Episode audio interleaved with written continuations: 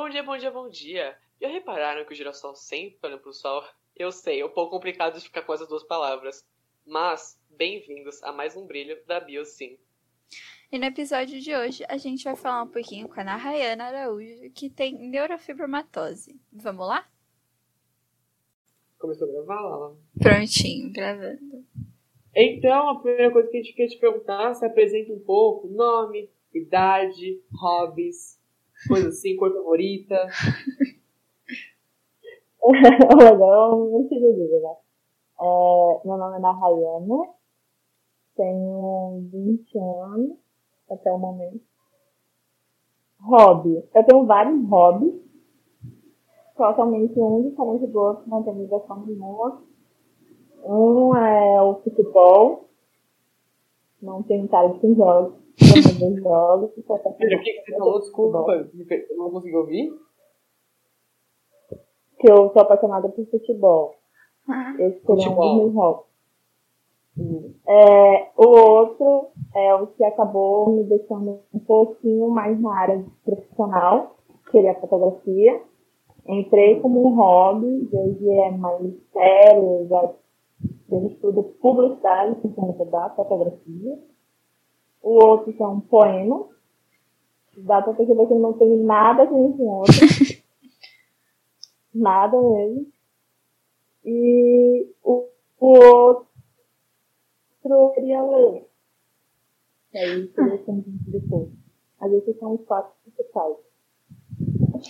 Realmente, eu senti uma, uma divergência entre os quatro. Eu senti assim, futebol super forte aqui, super esporte, e os outros três, tipo assim, mais cultural, sabe? Uma coisa mais artística. Mais vibe, sabe? É, Agora a gente vai querer te perguntar pra se você pode explicar um pouquinho mais sobre a sua deficiência, por favor. Ou sobre sua doença, no caso, que é a Ai. neurofibromatose, não é? sim, é neurofibromatose o nome. Ela é dividida entre neurofibromatose tipo 1, tipo 2. E a outra, eu não sei se é o nome, mas eu posso como tipo 3 também, que é uma das raras. E a neurofibromatose tipo 1, pelo menos eu me lembro, porque foi me dito, orientado, é que ela meio que ativa da parte de criança até os 15 anos. Então, uhum, ocorre de tumores, entre focos, entre a parte de focos. A neurofibromatose tipo 2 é a partir de 15 anos até mais ou menos os 35. Que pode ocorrer ativar. E a neurofibromatose tipo 3 não tem idade. Então ela pode ocorrer a qualquer momento. Pode vir a ocorrer até pequenininho, até grande. E o que ocorre com ela? A além de me dar algumas manchas, ela dá algumas manchas no corpo. Essas manchas variam conforme se eu fico muito no sol, se eu fico pouco no sol. É, então eu evito a questão de estar no sol, porque conforme eu vou ficando no sol, elas aumentam e escurecem. Isso me dá um pouco de cômodo, a- às vezes até vergonha, porque tem muita parte de peixe. A outra situação que ocorre é a neurofibromatose, se ela ativa, digamos assim, eu vou falar essa palavra, mas não é a é, ela causa tumores justamente onde tem essas manchas. Então, pode ser tumor cerebral, tumor na seção da coluna, na coluna vertebral, tumores em qualquer parte do seu corpo. Isso pode causar paralisia, pode causar cegueira, tantos outros problemas. Um desses problemas que acabou ocorrendo por conta da neurofibromatose é que 20% da minha audição eu já perdi. Já não tenho mais. Mas é é, tipo definitivo, não é temporário, né? É, não tem situações que são temporárias, tem situações que não são. No meu caso, não, não, não tem como a minha audição voltar a 100%, infelizmente. Mas me acostumei, sem nenhum problema. Há outras questões que batem muito com a neurofibromatose é que pode ocorrer epilepsia, pode ocorrer é, asma, hiperatividade, vem em conjunto, déficit de atenção vem em conjunto. A gente tem uma facilidade muito grande de meio que adoecer. Ah. Então, de seis em seis meses, a gente tem que estar averiguando ali, tipo, tá tudo bem, ver a parte neurológica, ver a parte, a gente tem que fazer um geral. Mas, tirando isso, não temos nenhum problema. Até porque, até o momento, eu sempre com isso desde criança. Isso é uma herança desde criança. Se tu tem uma manchinha meio diferenciada, ele já tem que ter problema E não tem um tratamento. Uhum. Tipo, ela não existe ainda. É, a mim, eu, eu, não sei se eu deveria ensinar, mas tudo bem. É, ela não tem um tratamento. O tratamento que existe caso essa doença atinja. Radioterapia, quimioterapia. Nossa. E você comentou que você tem desde criança? Então É. a sua é tipo 1? É, não. A minha é por rara, né? Como, tipo, não tem idade. Ela faz aparecer qualquer momento. Ah, a sua então é tipo 3? Ou eu confundi ainda? É. Ah, tá, entendi. É. Mas ela vai e volta ou é algo que, tipo, tá sempre aí, e aí só quando você realmente toma sol, ele realmente aparece? Ela sempre tá aqui, independente. Ela nunca some. Então ela sempre tá por aqui. A única questão que pode ocorrer, assim, é ela diminuir e clarear um pouquinho mais. Mas ainda assim vai dar para perceber, querendo ou não. Se prestar muito, muita atenção quando elas estão mais clarinhas, alguém percebe que fica tipo isso. Já acho um pouco estranho, porque não é comum, realmente não é comum. Então, ela sempre fica aqui, não, não tem como. A pessoa nasce com isso, ela vai morrer com isso. Mas o, o que você tinha falado sobre o sol, o sol ele faz piorar, é isso? Tem fatores que fazem com que ela piore e que ela melhore, mais ou menos assim? Sim, a gente não pode ficar muito tempo no sol. Pelo menos isso foi me recomendado. Não se pode ficar porque elas escurecem. E conforme elas escurecem, elas podem evoluir para um tipo de tumor. Ah, tá, entendi. Então É. é meio que evolutivo, né? Tipo, entre aspas, evolutivo. Começa com uma mancha, então, tipo. Mas é, por exemplo, você, você consegue. Não sei explicar direito, mas ver que tá aumentando o tumor e, tipo, já cuidar? Ou é tipo. Não sei, como é que é? É tipo assim, o que que ocorre? Tem que ficar, se, tipo, escurece. Eu tenho, eu acho que não vai dar pra ver direito, porque geralmente tapa muito na, na luz. Uhum. Eu tive um, um tipo, parecia tipo uma espinha, mas não era. Tem bem aqui. Então, se isso aparece e não é tipo espinha, a gente sabe quando é espinha, porque, né, sabe que ele tá numa coisa. Esse aqui não, ele só nasceu isso aqui. Acontece isso, a gente tem que médico. A gente tem que verificar para ver se, pera, não há um tumor, para ver se não tem outros tumores, se não está ocorrendo alguma coisa. É assim que a gente sabe. Tirando isso, não, não tem como a gente saber, ah, se ela clareou demais, se ela escureceu demais. Não tem como saber. A gente só tem como, tipo, escureceu demais, aumentou demais, a gente tem que diminuir a quantidade de ir ao sol ou não. Uhum. E se isso. tem as. Elas aparecem em todas as áreas do seu corpo ou só as áreas que tomam sol? Todas as áreas do corpo. Nossa. Elas não têm muita escolha. Então, é, já chegou, os médicos eles geralmente falam para os médicos. Quando eu vou lá, eu tenho que levantar a blusa e mostrar que tá tudo certo por aqui. Tipo, Costela, porque aparece muito aqui, principalmente. Então, não tem um. Aquele negócio, a muita não escolhe pra onde ela vai, ela só vai. Sim. só aparece. Aliás, falando dessa questão que você comentou, a gente dá uma pesquisada, né? Porque a gente não sabe tudo dessa vida. É, E a gente, na hora que a gente vê, a gente pesquisa neurofibromastose e procura imagens. Qual você acha que é a relação das imagens que aparecem no Google, das coisas que aparecem no Google, com o que realmente acontece? Cara, deixa pensar assim. É porque o que aparece no Google, o que aparece geralmente já tá em última etapa. Uhum. É tipo, aqueles que já tá realmente não tá numa solução, mas não tem solução, entendeu? Então, quem tem neurofibromatose meio que tem um cuidado para que ele não aconteça, para que não chegar naquele estágio.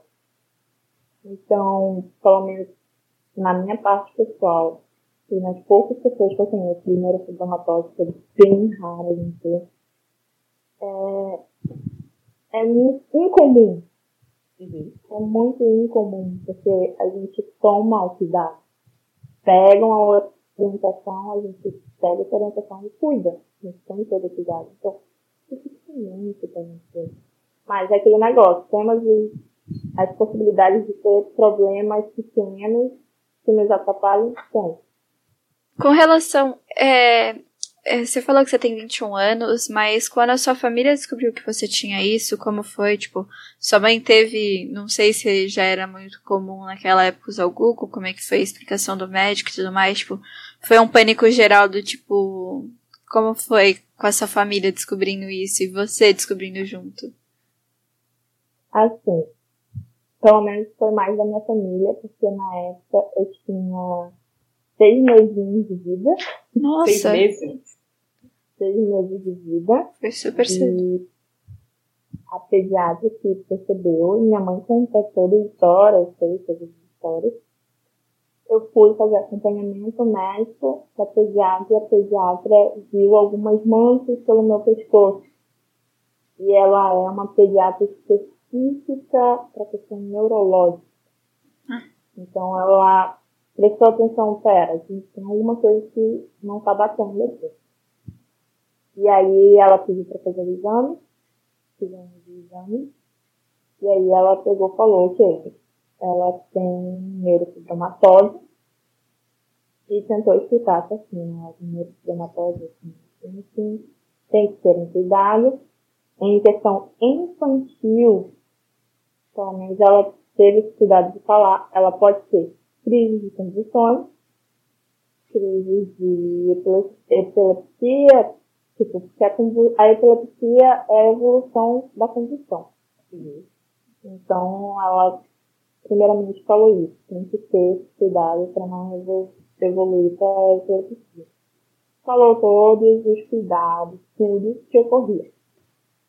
Tudo, todos os perigos, cuidados, tudo isso. Mas no final, ela chegou com a minha mãe e declarou mais prática filha como se ela não tivesse nada. Ela não tem nenhum problema além de uma doença genética. Enquanto ela não ativa, é uma pessoa normal. Não tem problema. Então ela teve todo esse cuidado para não ter o senso de proteção, né? Que muito pai acaba tendo, pô, ela tem uma doença genética, ela vai sofrer se vocês não falar. Então, ela teve essa consciência psicológica. É, ela é uma criança normal, ela só tem uma doença. Uhum. Ela consegue dizer normal, você tem que falar isso pra ela, você tem que deixar ela assim. Ela não, não perdeu nada. Ela tá bem. Só que tem cuidado dele. Depois de seis meses, eu tenho que uma pergunta talvez um pouco, um pouco boba, vai, eu diria um pouco boba, mas você falou que influencia muito a questão do sol. E a gente pensa assim, pô, sol proteção. Eu tenho duas perguntas. É, guarda-sol e protetor solar. Qual é a relação que tem disso? Tem alguma relação? Tem nada?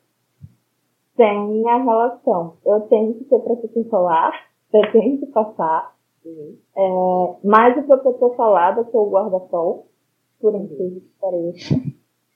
E o protetor solar tem que ser o mais forte possível, digamos assim. Eu tenho que ficar ali. Ah, passou uma hora no sol, beleza? Passou uma hora, tem que passar de novo.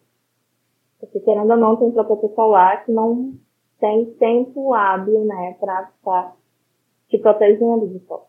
Então, tem que ter proteção solar em todo o corpo. Pelo menos durante o dia que eu estou assim no sol. Né? Mas é então, uma, ajuda, uma ajudinha, né? Ajudou, né, pelo visto, né? Sim. E qual foi esse momento que. Não sei, é, antes foi algo natural, tipo, você simplesmente continuou sua vida ou você teve um momento decisivo? Que você percebeu o que você tinha e o que tinha na sua vida, sabe? Como é que. Se foi algum momento, sei lá, você tinha sete anos, tá no sol e você viu uma manchinha no braço ou alguma coisa assim. É, na verdade, eu nunca fui uma criança de muito prestar atenção na questão do meu corpo, pelo menos até os nove anos. Eu sempre fui uma criança que gostava de me olhar no espelho. Eu queria brincar, não olhava no espelho, não tinha. Até por questão de que eu tinha cabelo cacheado. Então, eu nunca tive essa ideia de me olhar no espelho, de ter uma feição melhor para pessoa. Isso só me incomodou mesmo a partir dos nove anos. A partir dos nove anos, a gente começa a evoluir mais menina, mulher, e ver os meninos, nove, dez anos, as meninas, você fala, ah, eu quero, entendeu? E aí, não foi eu que se incomodou comigo. Foi as pessoas que incomodaram. Uhum. Foi totalmente eu chegar dentro de sala e as pessoas me chamarem de vaca leiteira. Por conta que eu tinha né? Então, no primeiro momento eu não percebi. Mas depois eu fui perceber. Então as pessoas acabavam falando, me interrogando, e eu, tipo, não sei o que eu não sei, até porque minha mãe sempre deixou claro que era um certo não. Então, quando eu fui comentar, conversar com minha mãe, ela falou, olha, você tem isso, explicou direitinho. Eu levou na minha médica, que me cuida até hoje, aliás, e ela me explicou tudo isso. Deixou tudo bem claro. Mas me incomodou, me incomodou. Justamente porque era justamente os momentos que eu tinha manchas pelo rosto inteiro. Uhum. Então as pessoas falavam e eu, nesse, desse momento, comecei a aprender o que era maquiagem. Eu passava uhum. maquiagem que era pra ninguém perceber. Eu alisava o cabelo que era pra ninguém perceber. Então todo meu corpo era bem, tipo, eu me escondia. E mesmo assim não fui aceita. Não, a não sei. ser perfeito, ser em, bem entre aspas, perfeito, como a sociedade é. quer, e mesmo assim, julgamento, julgamento, julgamento, julgamento. Atrás de julgamento. Eu era tipo, eu tentei ser normal. É essa palavra, mas eu tentei ser normal, mas mesmo assim não consegui ser normal. Entendeu? Então, me incomodou, me incomoda ainda, não tanto como antes, mas me incomodou muito é, porque, querendo ou não, nós temos um padrão de beleza. Né? Padrão de beleza que você não tem mancha pelo corpo, que você não tem mancha vergonha, que você não tem nada, você é perfeita, linda, maravilhosa, você não tem nenhum problema. E eu já não era assim, eu já tinha um monte de mancha pelo corpo, eu já tinha um monte de problema, e eu estava ali lutando para estar bem. E a sociedade não liga pra isso, na real. Hoje em dia Enfim, você tá... a sociedade, né? Enfim, a sociedade. Hoje em dia você continua sofrendo preconceito com relação a trabalho, tipo, as pessoas na rua param, falam, essas coisas? Ou você acha que deu uma diminuída um pouco conforme que você tá crescendo? Ou é simplesmente meio que você já nem se importa mais? Hoje em dia é mais. As pessoas não ligam tanto pelo menos elas tentam não ligar, digamos assim, elas tentam não olhar tanto. Mas, de vez em quando, vem umas perguntas bem mais educadas do que antes, bem mais tipo, responsável de falar, digamos assim, mais empática de chegar e perguntar, ó, oh, dá licença, eu não sei, mas isso aqui são manchas de nascença, você tem algum tipo de doença, alguma coisa assim. Eu não me importo de falar sobre isso, não tem nenhum problema. É, então eu acabo comentando, conversando.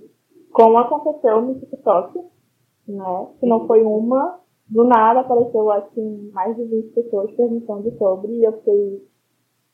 Não pensei que as pessoas iriam se interessar principalmente na plataforma do TikTok.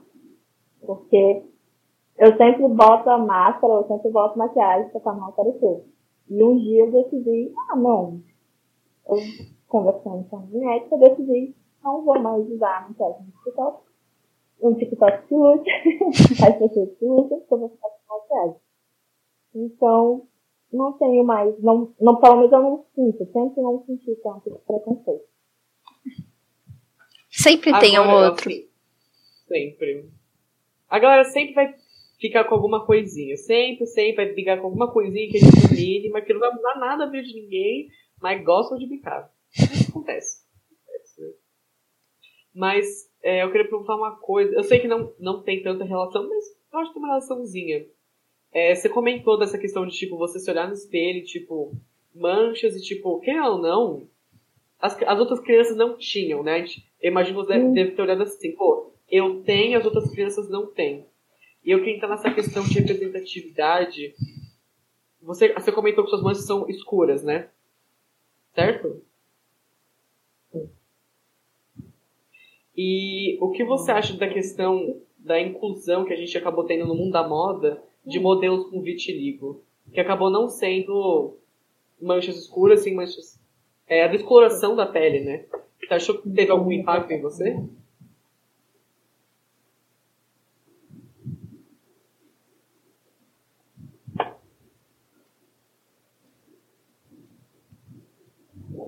É, assim, questões de vitiligo.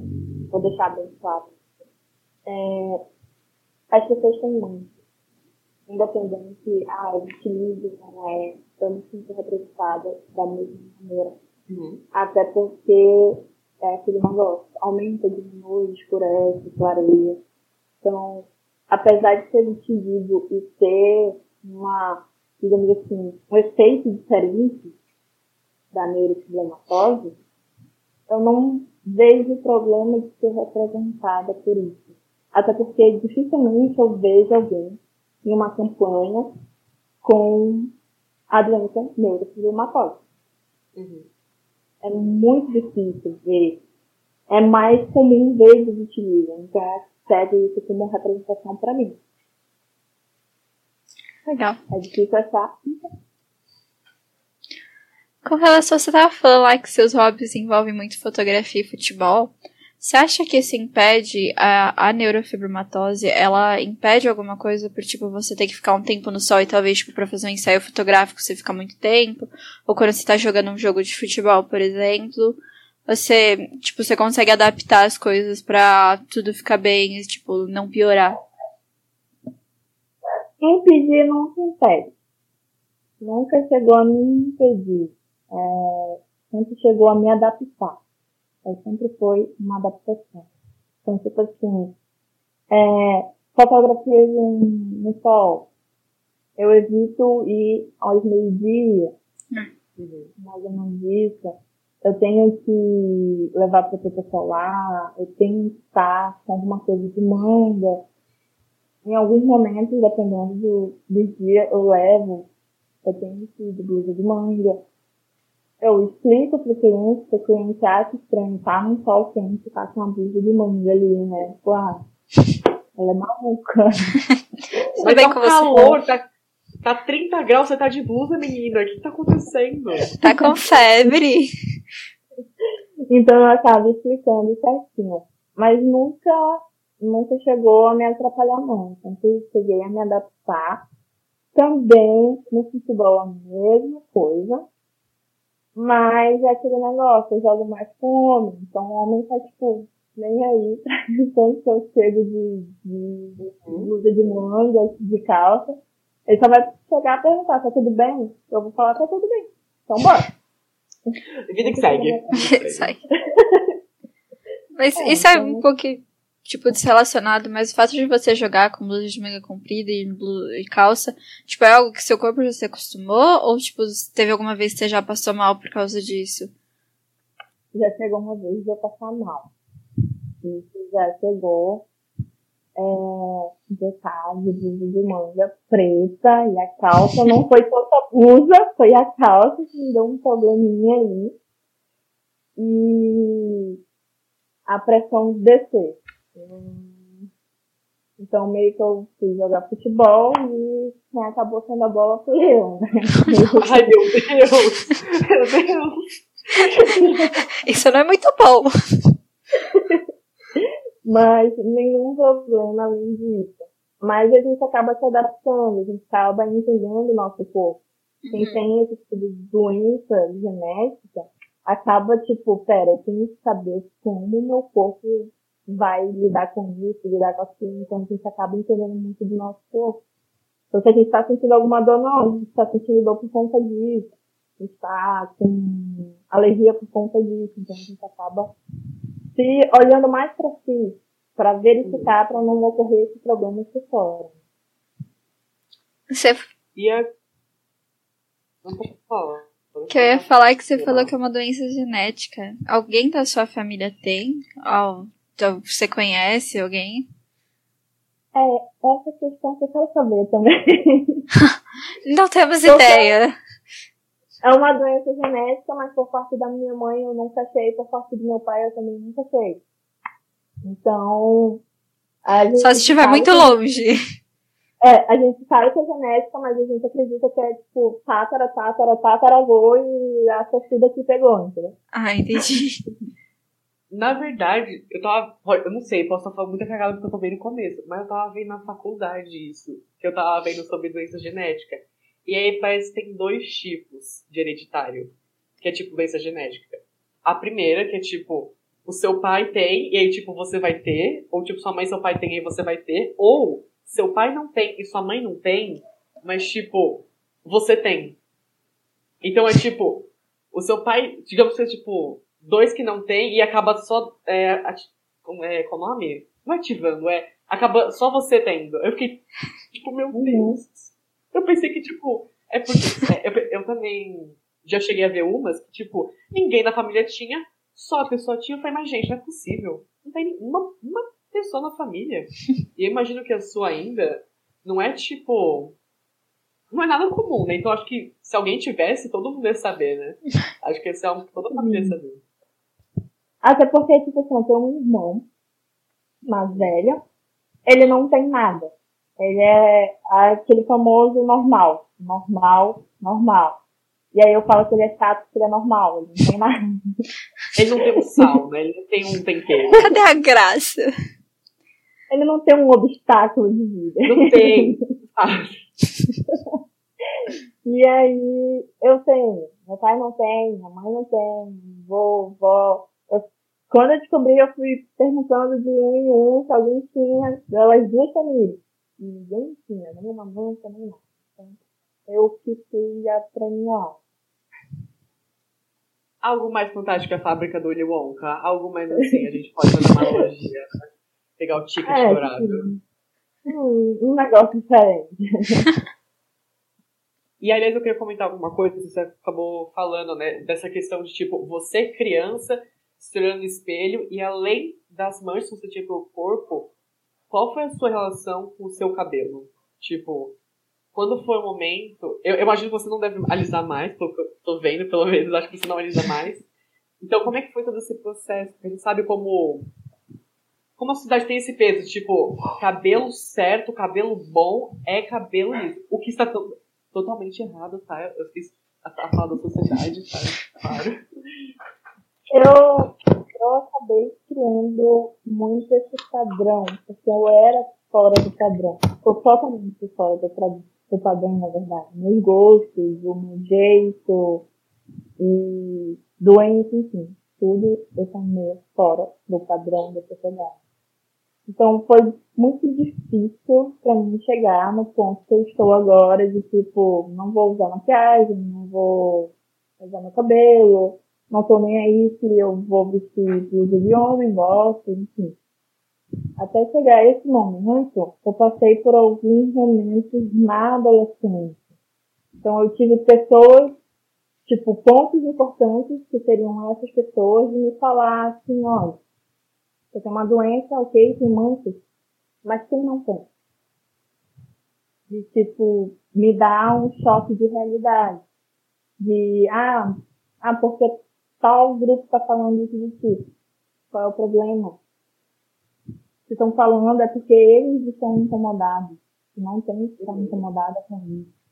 Então, foi choques e choques que eu acabei tendo de pessoas, amigos importantes, até mesmo professores. Professores é, se descerem meio que ao mesmo patamar que o meu, digamos assim, e falar assim, eu confio em você, eu acredito no seu potencial, sua, as suas manchas não dizem sobre você, o seu cabelo não dizem sobre você. E aliás, eles dizem muito mais do que isso. Eles dizem seu corpo. Então, foi esses parênteses aí, mas é tipo assim, pensa só. Dos 13 aos 15 é o período da adolescência em que você quer namorar, você quer conhecer um ficante, quer conhecer o que Eu não tive isso. Nunca tive. Eu fui a pessoa que eu era a renegada da escola. Eu ficava num canto, só lendo, meus melhores amigos eram meus professores. Então, eu não tinha muito aquele vínculo. Nunca tive. E eu era muito, tipo, bullyingada, digamos assim. Faziam bullying comigo dentro da escola. E aí foram aparecendo essas pessoas. E isso melhorou na faculdade na faculdade começou a melhorar. Na faculdade, acho que eu tinha, eu entrei na faculdade com 17 anos, focada apenas em estudar, que era fora da, da normalidade, digamos assim, não tinha muitos amigos. Então, eu acabei, no primeiro ano, os professores acabaram me cobrando de, pera, tem que falar com as pessoas, que não tem problema. Ah, tu tem uma, você que tem. Vai, não tem problema.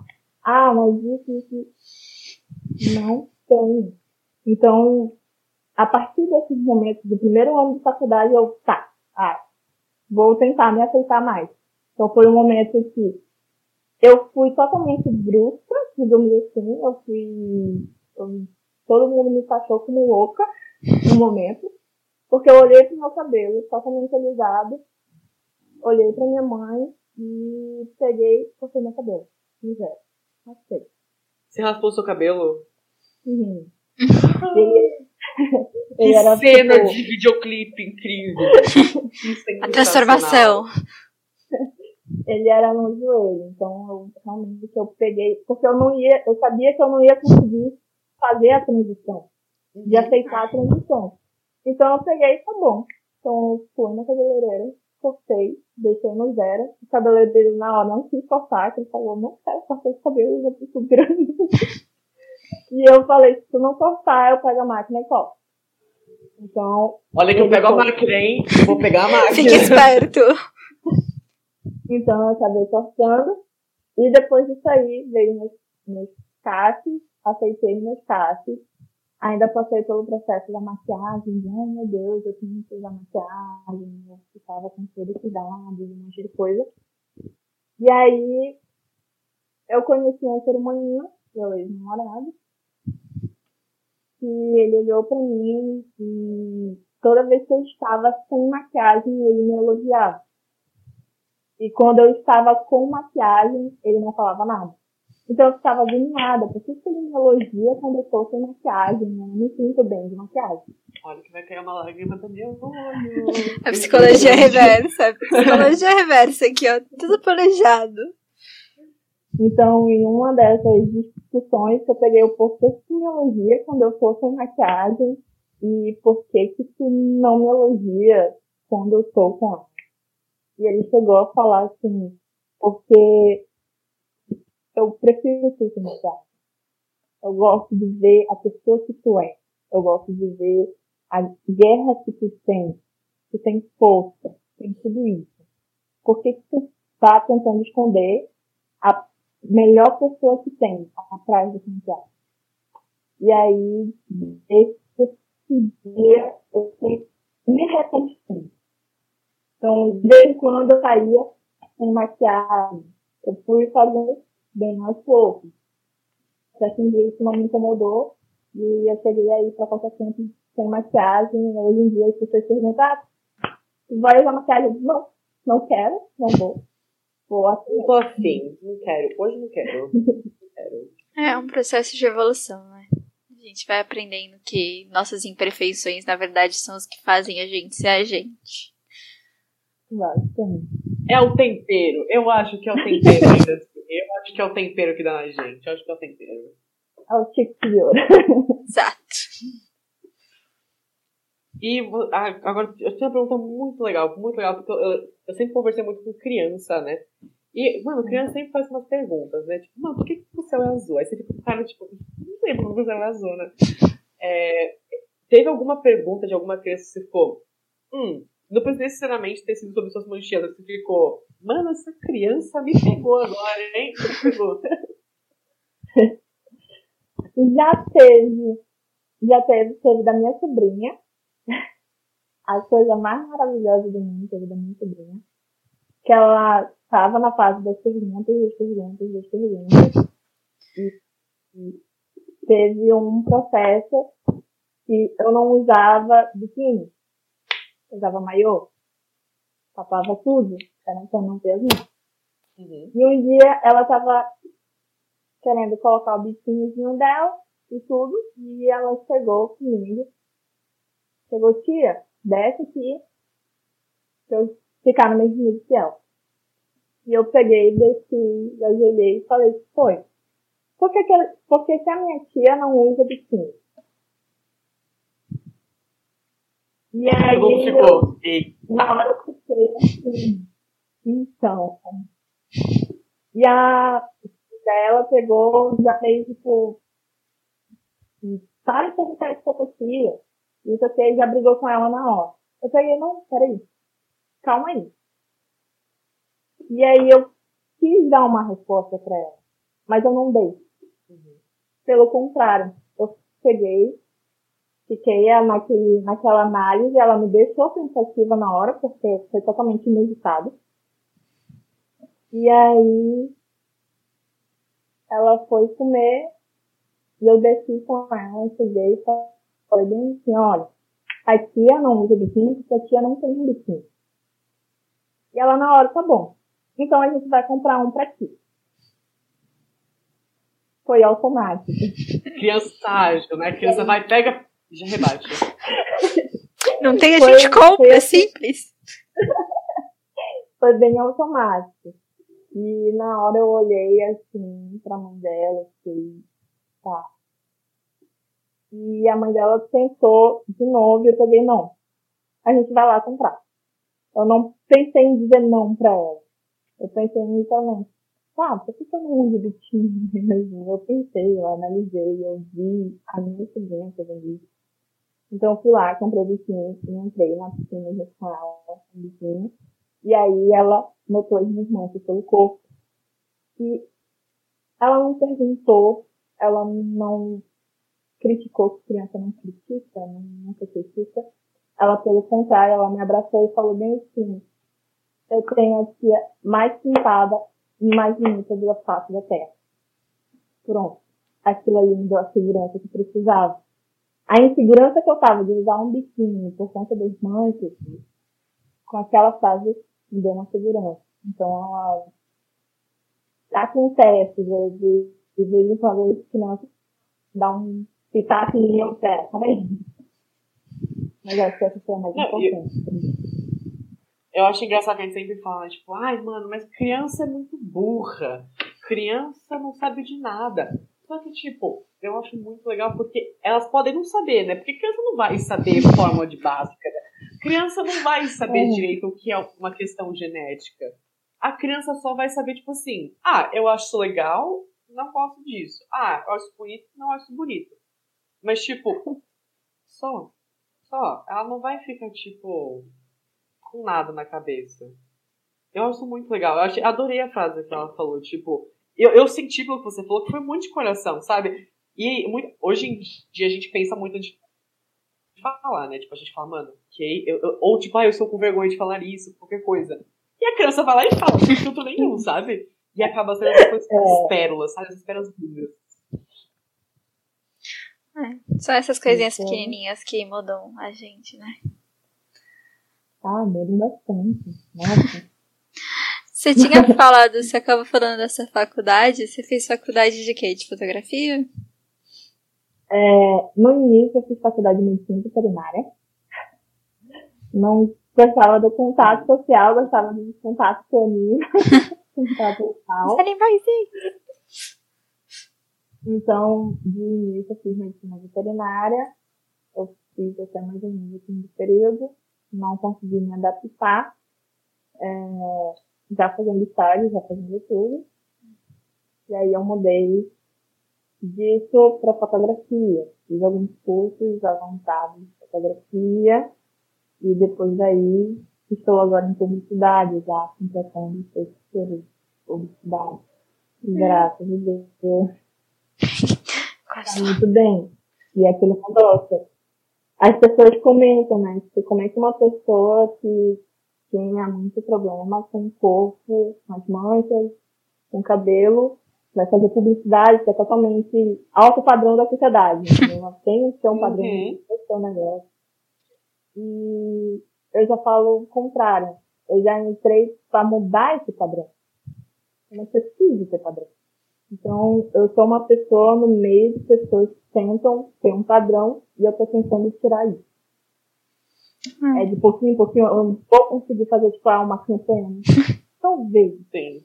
Se Deus me permitir, eu consigo. Um dia. Mas, um dia, um dia. É um dia, né? Mas é aquele negócio. De pouquinho em pouquinho eu mudo o pensamento de cada um. Eu acho que é isso que importa. Mudar o mundo é mudar uma pessoa.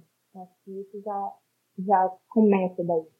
Cada um faz a sua parte, né? Um pouquinho em pouquinho. É a galinha enche o papo. Não Digamos assim. E você, comentou, você comentou que você fez, então, medicina e depois publicidade, IPP, no caso, né? É, ela, a gente não perguntou onde é que você mora. Então, eu morava em Manaus, tá? Uhum. É, passei todo esse processo de adolescência em Manaus. E já faz acho que um mês, dois meses que eu estou aqui no Rio Grande do Sul. Tô novo. Foi uma boa distância. eu acho uma boa. Atravessando o Brasil em uma viagem. Eu vim da ponta de um país para outra ponta do outro Exatamente. E não foi um paísinho, foi um paizão, né? é. Então, eu estou, no momento, eu estou muito novo. Graças a Deus, me sinto muito bem aqui. Não reclamação. Mas eu acho muito legal esse negócio da faculdade, que você, que você transforma. É muito isso sobre como você pega as coisas que, tipo, te afetaram tanto e tanto e se transforma, tipo, numa coisa boa. Porque é o que você disse, tipo, mais pra frente vai que você faz, tipo, um ensaio fotográfico e ainda por cima faz um, um anúncio, tipo, sobre pessoas que têm a mesma doença que você. E aí é a mesma coisa que, por exemplo, o vitiligo, que nunca ninguém fez, e aí com, tipo, de pouquinho em pouquinho a gente vai trazendo essa representatividade pro dia a dia das pessoas. É, se torna mais empático, na verdade. É um negócio muito mais empático. A gente que tem esse tipo de doença, a gente acaba tentando não julgar o outro. Meio que a gente se julga quando a gente está vivendo o outro. A gente olha, ah, mas essa pessoa é estranha. Peraí, por que, que eu tô falando que ela é estranha? Entendeu? A gente se cobra disso, a gente tenta ser mais empática possível. Então, eu acho que ter esse tipo de doença é, na verdade, faz pessoas melhores, digamos assim. Melhores, pessoas que olham mais para outras pessoas além da capa da pessoa, digamos assim. E porque também é estranho, né? Tipo, já, o que é estranho? Tipo, a gente acaba tendo como comum grandes influencers que, tipo, eles são de um certo jeito, a gente sabe. Tipo, se você pegar todos, você consegue fazer um catálogo do que eles têm de parecido. E aí a gente acaba vendo esse pessoal, tipo, na TV. A gente acaba vendo esse pessoal, tipo, em todos os lugares. E fala, tem uma pessoa diferente, então significa que eu sou diferente desses dessas pessoas. Eu sou errado, eu sou estranho, eu sou diferente. E aí você começa, tipo, se autodepreciar, depreciar, e aí você começa a botar isso nas outras pessoas também, né? Ih, essa pessoa é estranha e tudo mais. E fica assim, sem fim. Infelizmente, infelizmente ocorre muito, mas a gente tenta mudar o pouco ali, né? Pouquinho, pouquinho. E aliás, se você gosta de fotografar, o que você gosta de fotografar? Você fala, mano, pessoa, planta, gato, cachorro, pessoa com planta, pessoa com cachorro. Eu sou uma pessoa que eu gosto de fotografar meio que diferente, não tão diferente. Tipo, o diferente agora. Tipo, atualmente a gente entra em conjunto que a sociedade está meio tipo, vou pegar todo mundo, quero pegar todo mundo. meio que tá mais ou menos assim. Já pega, eu pego, mas não, não apego, entendeu? Uhum. Então, eu acabo fotografando muito casal, e com isso eu acabo fotografando muito, tipo, grávida, gordinha, é, as pessoas que já são gordinhas e acabaram engravidando, é, pessoas obesas, pessoas que têm já problemas de autoestima, sabe? É, eu tenho uma amiga, que aliás eu moro com ela, ela tem esse problema de autoestima, e aí quando ela tá nesses dias, eu já olho assim, ah, tá com uma maquiagem aí que eu vou pegar a câmera e mostrar pra foto. Então, é, pessoas assim que eu acabo fotografando, pessoas que eu digo que são pessoas incríveis, é, pessoas que não gostam de sorrir, eu acabo tirando foto dessas pessoas sorrindo sem querer. Então, são coisas que as pessoas não gostam e eu quero meio que adaptar para elas e falar, ah, tá tudo bem, você pode, pode sorrir, você pode brincar, você pode fazer isso. E aí, com isso, eu acabo criando pessoas que olham pra mim e falam, cara, nunca pensei que meu sorriso era tão bonito, sabe? Fica um pouco mais alegre. Assim. Então eu, eu falo que fotografia pra mim não foi só foto, entendeu? Só tirar foto. Não foi só isso. Foi meio que mudar um pouco a visão da pessoa de como ela se vê. É muito legal esse projeto, realmente. Eu, eu acho muito bonitinho isso, tipo, principalmente que você falou desse negócio de, tipo, ai, pessoas que não sorriem, que você, tipo, sempre tem alguém, você vai fazer uma piadinha, você dá uma risadinha, tira uma foto, sempre fica legal. Mas é, é, uhum. traz a personalidade da pessoa, traz tipo, o que ela realmente é. Então, eu, eu acho muito legal ver essas fotos também. Aliás, eu tava vendo no TikTok hoje, tipo, na hora que eu vi, eu fiquei tipo, que tá acontecendo? Porque era assim o TikTok. É, inseguranças que eu acho bonito. E aí no momento, tipo, você falou, doidura. E aí depois que eu fui entendendo, tipo, teve muito aquela questão de nariz grande. Eu acho que foi uma, é uma daquelas inseguranças que a gente vê muito e que tá sendo muito transformada em insegurança de nariz grande, né? Tipo, entrando no negócio, não, vou fazer rinoplastia, meu nariz é torto, meu nariz é estranho, meu nariz é muito grande. E agora, tipo, as pessoas estão falando, nossa, se a gente, tipo, tira o que a gente já conhece sobre beleza, e a gente começa realmente a falar, ah, por que pessoas falavam que era feio, sabe? E eu acho que quando a gente vai se perguntar, tipo, por que as pessoas falam que isso é feio?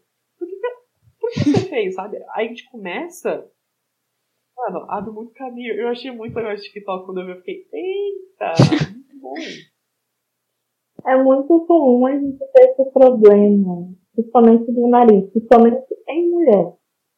Sendo que no Brasil, eu cheguei a estudar sobre isso por conta das minhas inseguranças, eu acabei estudando, pesquisando mais.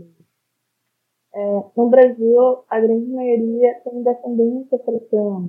Então, a descendência africana traz um nariz meio de batata, que a gente fala.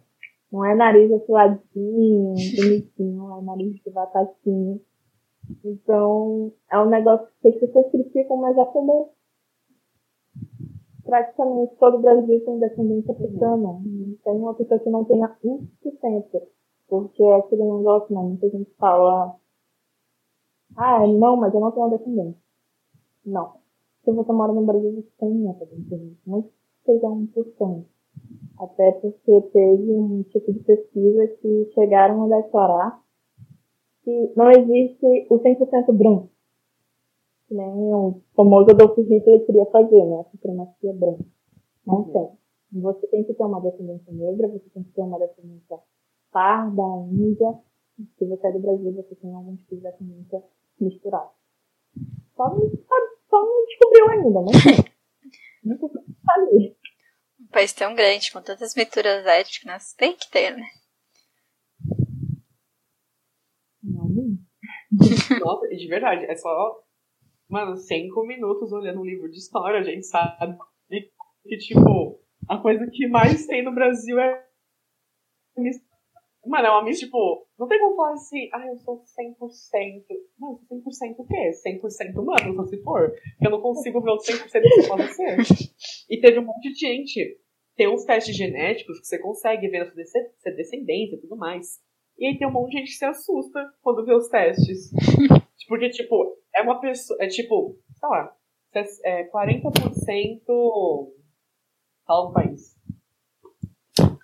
Irlandês. É 40, irlandês, é 40% irlandês. Aí você fala, pô, eu, eu tenho 30% de alguém que veio da Etiópia. Aí você fica, nossa, eu nunca parei de pensar nisso, sabe? Aí você fala, mano, mas eu tenho 2% do Canadá. Mas eu tenho 1% da, de, da Austrália. Tipo, fica... sua mente, ela começa a bugar. E você vê que, tipo, o teste genético tá te falando coisas. Querendo ou não, não importa nada, né? É bom saber a nossa, né? nossa descendência e tudo mais, mas, tipo, o teste não vai mostrar que você é, tipo, melhor ou melhor que ninguém, vai mostrar só de onde você pode ter vindo.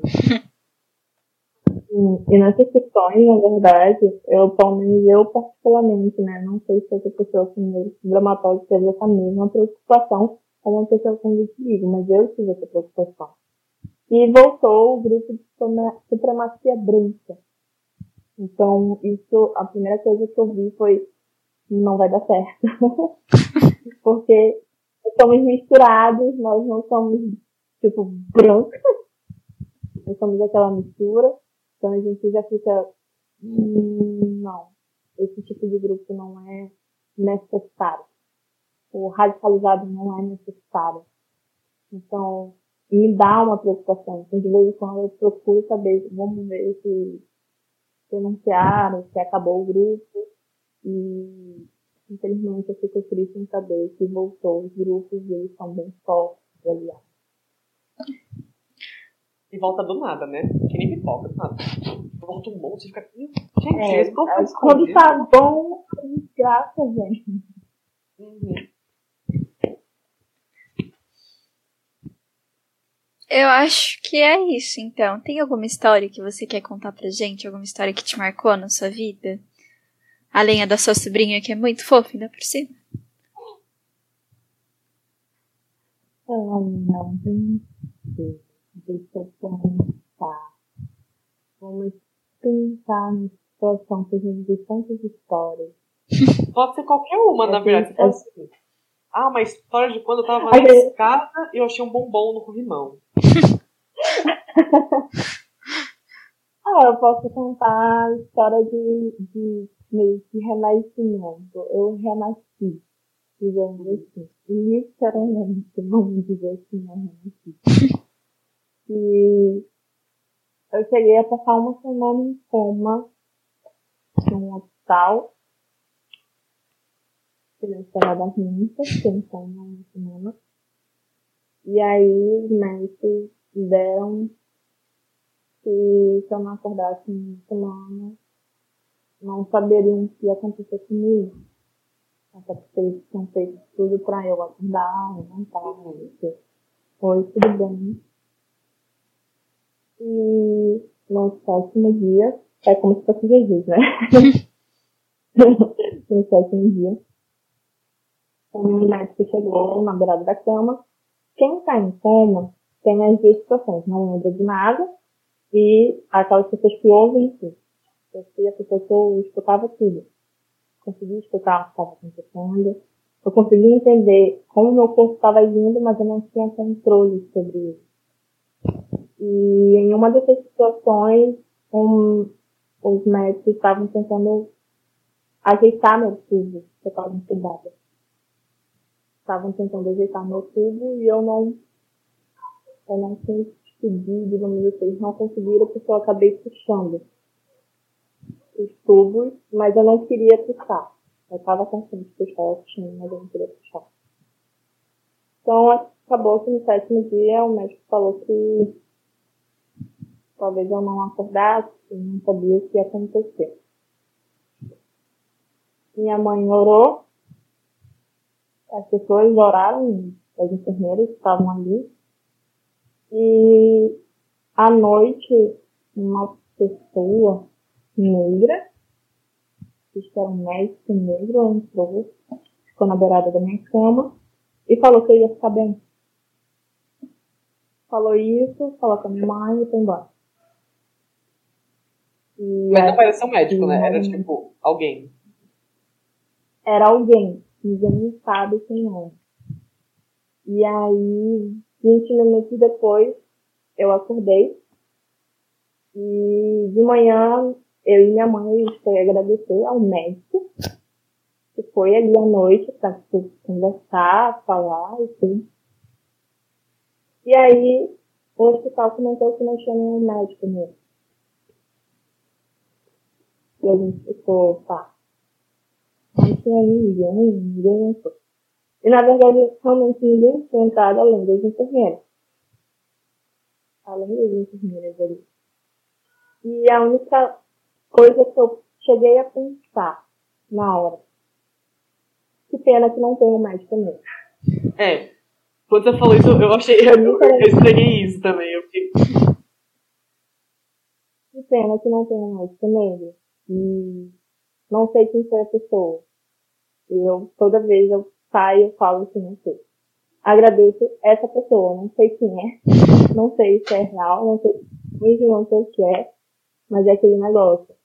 Depois desse dia meio que eu renasci, eu voltei, eu meio que. Eu falo que eu tive um pós-morte ali, que eu ia e não ia. Então, acho que foi um momento de renascimento. Depois desse dia, eu mudei drasticamente. Então, acho que choque de realidade ajuda. E qual que é o nome do livro? Que eu não entendi muito bem. Qual livro que você escreveu com o nome dele? No sétimo dia? Eu acho que é um bom nome. Tudo bom? Nossa, eu adoro. Tá aparecendo, né? Editoras! Não, Me liguei. Estou perdendo uma história. Mas quando você disse. Quando você tava contando, Tipo, eu acho que a pior parte é, tipo, o hospital chegar e falar assim, então, a gente não tem nenhum, nenhum médico que é negro. Tipo, é. a gente já sente o erro aí, né? A gente já sente o problema aí, mas...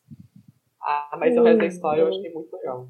Realmente. Eu, eu fiquei assim, eu fiquei tipo, nossa, e sendo que a família do meu pai é negra, né? Eu fiquei um pouco sentido na mão. Mas eu fiquei, tá, tá tudo bem. Tranquilo, tô vivo. Vou reclamar, acabei de voltar, entendeu? Acabei de voltar. Tranquilo, tranquilo. Uhum. E eu acho que agora a gente pode perguntar uma pergunta bem legal. Tipo, falando nessa história de tipo, você gosta de escrever poema, né? Uma questão mais artística. Uhum. Qual você acha que é tipo um verso ou uma frase que você gosta, que você colocaria tipo numa música, sabe? Tipo, algo que te marcou, uma frase sua que você criou, uma frase em geral. Uma frase? Nossa! Eu vou, fazer, eu vou falar essa frase, mas a pessoa faz tipo assim. Ele tá escutando os áudios porque ele tá em chamada comigo ali, tá? Pra ele tá hum. Então ele vai se achar porque a frase tem a ver com ele. Tá. Ressurja como uma fênix sempre lembre de seus momentos bons. Ressurja como uma fênix. Sempre lembre de seus momentos bons.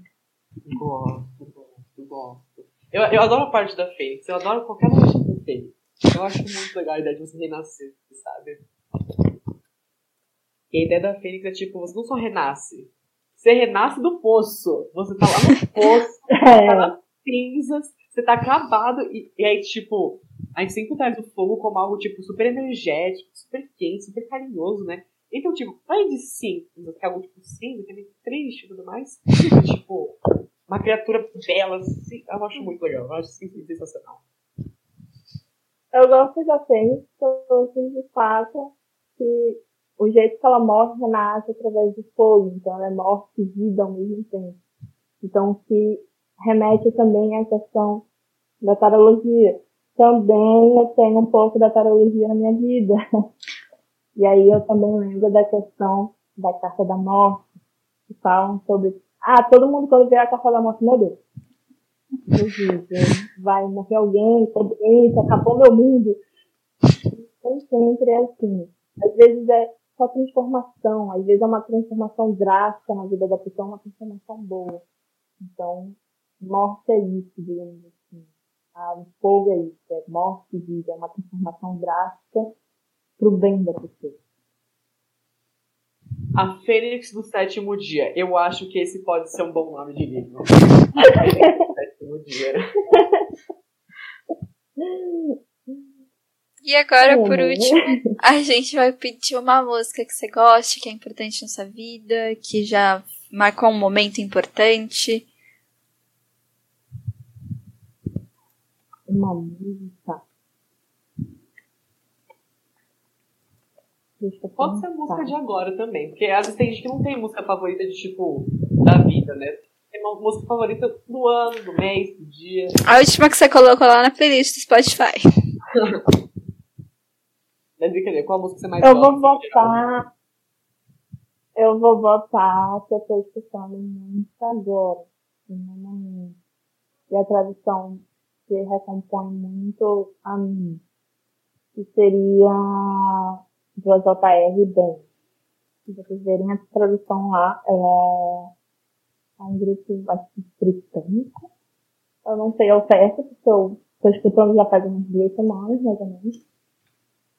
E foi recomendado por outra pessoa. Foi recomendado não. A pessoa falou que era a banda favorita, fui lá buscar, sou curiosa. Hum, quero saber quem é, quero saber é grupo. Acabei escutando e acabei gostando dessa música em específico por conta da tradução. É, é o nome da música é do OJR, é Bang, é isso? Isso. Ah, eu já ouvi, é muito boa, também gosto. E o que a tradução dela fala, tipo, em geral, assim? Fala sobre a questão de que você tem uma obrigação de crescer.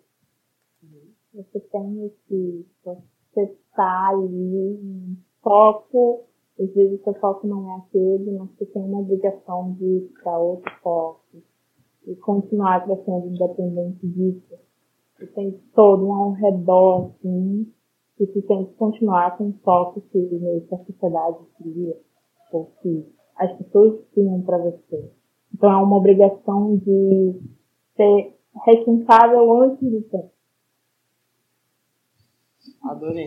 Eu, eu acho que eu tenho músicas, tipo assim, me marcaram. Eu, na verdade, eu acho que eu tenho. Me falou uma coisa muito legal outro dia. As músicas que eu escuto, elas acompanham meus momentos da minha vida, sabe? Tipo, quando eu estava no primeiro ano da escola, eu lembro de ouvir essa música. e aí eu acho que acho que é por época de vida, sabe? Entenda. Acho que a gente pode finalizar. Se você quiser dar um tchauzinho pro áudio, fica à vontade. Tchau, tchau, tchau, dando tchau na câmera também. Normal.